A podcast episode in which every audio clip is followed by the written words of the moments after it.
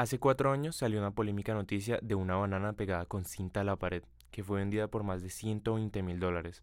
Los invito a un recorrido artístico desde las representaciones más antiguas para comprender por qué una banana es una obra de arte. Esto es arte, cinta y banana.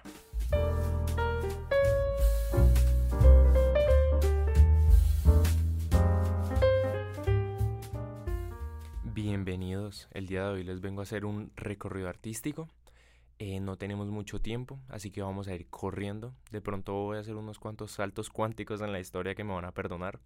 Y tal vez no voy a ser muy exacto con las fechas porque no quiero darles un dato incorrecto. Pero empecemos.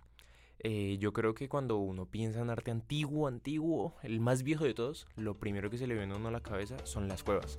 Nosotros conocemos esto como arte rupestre. La idea es que pues estos primeros humanos estaban tratando de representar lo que vivían entonces, no sé, pueden buscar en Google si quieren las cuevas de Altamira en España. Se supone que son de aproximadamente hace 40.000 años. Tú ahí tienes algunas representaciones de las presas que ellos cazaban, de cómo vivían. De hecho, esas cuevas son muy curiosas porque hay muchas acciones que tú ves en las cuevas que están en movimiento. Tú ves en paralelo, en un mismo metro de cueva, un buey. Lo que pasa es que ese buey tiene varias patas. La teoría dice que ese güey estaba corriendo. Entonces son representaciones muy curiosas. Hay una cosa que es muy importante y es que pues para ese entonces se inventó lo que vamos a conocer como la primera narración. En algún momento alguien volvió a su pueblo y dijo que se había encontrado con un tigre, pero se había rasgado el brazo con una rama mientras corría. Entonces, digamos como que hasta cierto punto no sabemos qué tanto fiarnos de estas cuevas como una representación fidedigna pero en definitiva fue la primera representación que conocimos en la historia de la humanidad. Sin embargo, representación no es sinónimo de arte. Igualmente a esto lo vamos a llamar arte rupestre, pero es muy importante porque es el inicio, el inicio de lo que conocemos hoy en día como arte.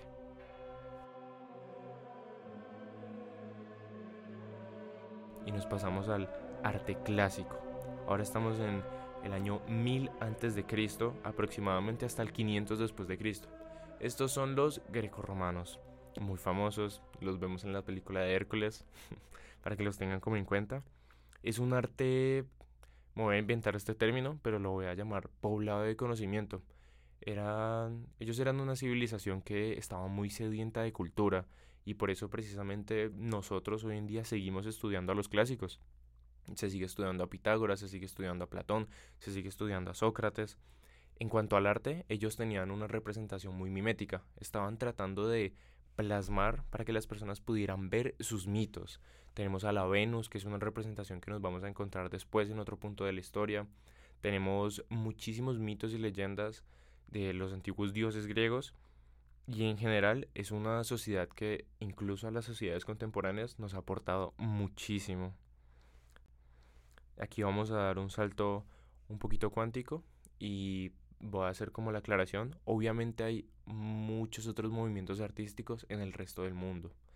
Están los etruscos, están los egipcios, etcétera, etcétera, pero estamos hablando de lo que nos compete para entender qué pasó con esa obra de arte comediante, la del banano con cinta. Entonces vamos a saltar directamente hasta el medievo, el arte medieval.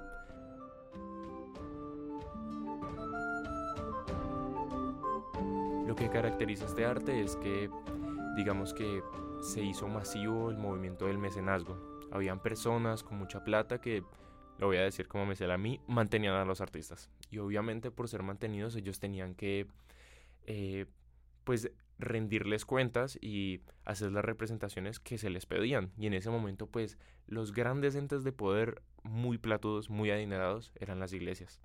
Entonces tenemos un arte repleto de representaciones religiosas, de versículos de la Biblia, de interpretaciones de mitos religiosos, etcétera, etcétera. Entonces, lo importante de esta época es que gracias a este mecenazgo, el arte se volvió un, pues una labor, un trabajo. Ya no eran artesanos, sino que eran artistas. Lo que no pasaba en el clásico. En el clásico lo que pasa es que lo voy a decir de forma muy despectiva, eran muy ociosos, entonces tenían tiempo para pensar, tenían tiempo para, pues, para crear, pero eran artesanos. Digamos como que no había ese peso conceptual que se ganó un poquito más ahora con el mecenazgo.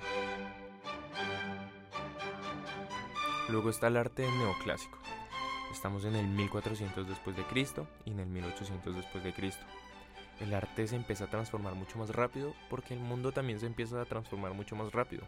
Los movimientos surgen y estos movimientos se transforman a una velocidad que el arte nunca había conocido.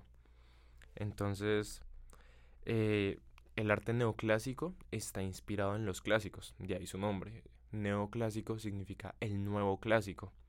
Lo que pasa es que ellos retomaron un montón de estas representaciones clásicas, abandonaron un poquito, un poquito, no mucho, un poquito estas representaciones religiosas y tuvieron el atrevimiento de empezar a representar otro tipo de cosas. Aquí es donde nos encontramos cosas tan preciosistas como lo puede ser eh, la capilla Sixtina, como lo puede ser el David, y nos encontramos pues a estos grandes artistas que hicieron un hito en la historia como Miguel Ángel, etcétera, etcétera. Ellos inventaron algo muy curioso que se llama el trampantojo. La idea es que tú te encontrabas un cuadro en una pared, pero ese cuadro quería crear la ilusión de ser una ventana a un espacio real. Entonces ellos retocaron esta perspectiva, avanzaron un montón en la anatomía, pero en resumidas cuentas eran aún muy miméticos. Ellos querían representar la realidad como la veían, querían representar el paisaje, querían representar a las personas, todavía era muy común el retrato, que ese sí era bajo encargo y mecenazgo, pero eran muy realistas. Hasta que de nuevo el mundo cambió llegamos al arte moderno y posmoderno. Los voy a unir por cuestiones de tiempo, pero ambos son muy importantes me podría explayar en cada uno 40 minutos explicándoles. Pero básicamente en el siglo XIX y gran parte del siglo XX, pues el mundo se transformó un montón. Hubieron guerras, hubieron revoluciones, la Revolución Francesa fue un hito súper importantísimo y no hay que olvidar que el arte siempre es una representación de la realidad. Tal vez no mimética, no fidedigna, no realista, pero los artistas siempre están representando lo que los acompleja, y ellos vivieron un mundo que estaba viviendo y atravesando algunas crisis y eso se nota en la forma de representar. Hubo una cosa que también es muy importante y es que en el siglo XX se popularizó, o sea, ya se volvió una cosa cotidiana, la fotografía. A, inicio, a finales del siglo XIX ya se estaba desarrollando, pero no era una cosa tan popular, no todo el mundo tenía acceso a hacerse un retrato. Y así como nos pasa ahora, eso fue la gran crisis para el arte. Todos los artistas estaban, no, ya, nos quedamos sin comer, no, no hay nada que hacer, nos tenemos que cambiar de profesión, nos vamos a dedicar a hacer cortinas, así como nos está pasando un poquito hoy con las inteligencias artificiales. Entonces, ellos en busca de otro nicho, otro lugar desde el cual representar, abandonaron la mímesis por primera vez. Y eso fue un paso gigantesco para el arte. Nacieron movimientos que pues hoy son referentes, como lo fue el surrealismo, el cubismo, el impresionismo, el expresionismo, que de hecho todos esos sismos eh, fueron nombres que se les pusieron de forma despectiva en su momento. Pero pues hoy son unos movimientos importantísimos para nosotros. Ahí encontramos a Picasso, encontramos La Noche Estrellada de Van Gogh, encontramos un montón de pinturas que son son súper importantes para el arte. Pero sí, básicamente esa época fue una época de un arte en crisis, un arte que se estaba buscando reinventar. Y eso fue la primera réplica para lo que ahora es el arte eh, contemporáneo en algún momento de ese arte moderno nacieron personas que ya no buscaban crear ese arte como tan sacralizado, ese arte de pedestal. Y llegó un hombre llamado de apellido, perdón, Duchamp. Duchamp llevó una exposición, un orinal, dado la vuelta, firmado con R. Mott. Este señor cambió completamente el arte, lo puso de cabeza totalmente porque él se paró frente a todas las personas que estaban en la exposición y les dijo que ese orinal era arte, que él era artista y los artistas pues tenemos la potestad de elegir qué es arte y qué no es arte. Él buscaba un poquito como transgredir o crear o explorar la barrera de lo que era arte y lo que no es arte. Porque hasta el momento el arte pues le era muy difícil salirse de la escultura y del lienzo. Entonces esto fue una, una cosa, un hito el inicio del arte conceptual, completamente. Entonces cambió la realidad artística. Acompañado de Duchamp, empezaron a nacer un, montón de movimientos que iban como por esa línea. Tenemos la casa Bauhaus, tenemos lo que pasaba en Estados Unidos con con esta cuestión de la serialidad, de la revolución industrial. Entonces, como que el arte se transformó en idea. El arte ya no es el objeto por arte, el objeto por objeto, sino el objeto por idea. Cualquier cosa es arte si se tiene el fundamento suficiente y la idea y el respaldo suficiente para fundamentar precisamente que eso es arte. Y básicamente eso hacemos hoy en día los artistas. Hubo un, digamos, como un cambio de poderes, porque antes los artistas representaban para la gente, pero con este cambio los artistas representaban para los artistas, y el artista se volvió un ser omnipotente, que podía señalar cualquier cosa y argumentar que eso era arte y tenían que creerle porque él era el artista. Y eso fue una crisis horrible para el arte. Luego nos encontramos obras como La mierda de artista, que es literalmente caca de una persona metida en un tarro. Nos encontramos esculturas invisibles, es una escultura que es invisible. en realidad no existe. Bueno, no está en mi potestad decir que no existe, pero se supone que ahí hay una escultura que nosotros no podemos ver. Entonces con toda esta revolución llegamos por fin a Comediante, una obra del 2019 por Morilio Catelán, que de hecho él es una persona, pues uno de los artistas vivos más reconocidos. Él de hecho no vendió una, sino que vendió dos bananos con cintas pegado a la pared por aproximadamente 120 mil dólares. Palabras de el propio curador que estaba ahí, dijo que eso es un dispositivo que representa el comercio mundial. La idea es que el señor Catalán fue a una tienda, compró tres bananos por 20 centavos y fue a la exposición y los pegó con cinta.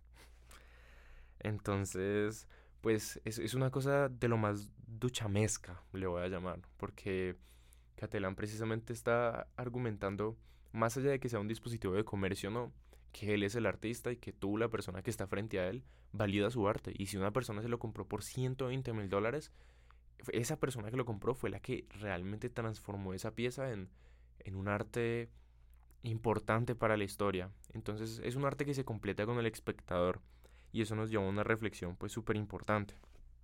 El arte de hoy también se encuentra en crisis con todo esto de las IAS, con todo esto de una humanidad pues que atravesó pandemias, que está muy delicada. Entonces nosotros también sufrimos como de ese pecado de no saber a qué considerar arte. No sabemos ni siquiera cómo definir el arte. Definir el arte contemporáneo es horrible. Cada persona tiene una definición completamente distinta. Porque el arte en su momento se encargó de romper todas las barreras que lo contenían. Entonces es muy difícil encontrar un recipiente en el que quepa el arte. Lo importante del arte es que se completa con el espectador. Y yo creo que hace falta crear un espectador crítico que sea capaz de él mismo definir y decidir qué es arte y qué no es arte. La idea es que el espectador es el que decide qué se valida y qué no se valida. No quiero desmeritar para nada a la obra comediante. De hecho, me parece una cosa brutal. Porque el mero hecho de. Pues de llevar tan allá el arte. Es, es lo que está creando los fundamentos para las nuevas transformaciones y las nuevas formas de crear. Y me parece que es, es brutal. Esto le compete totalmente al arte. Esto fue Arte, Cinta y Banano. Muchísimas gracias.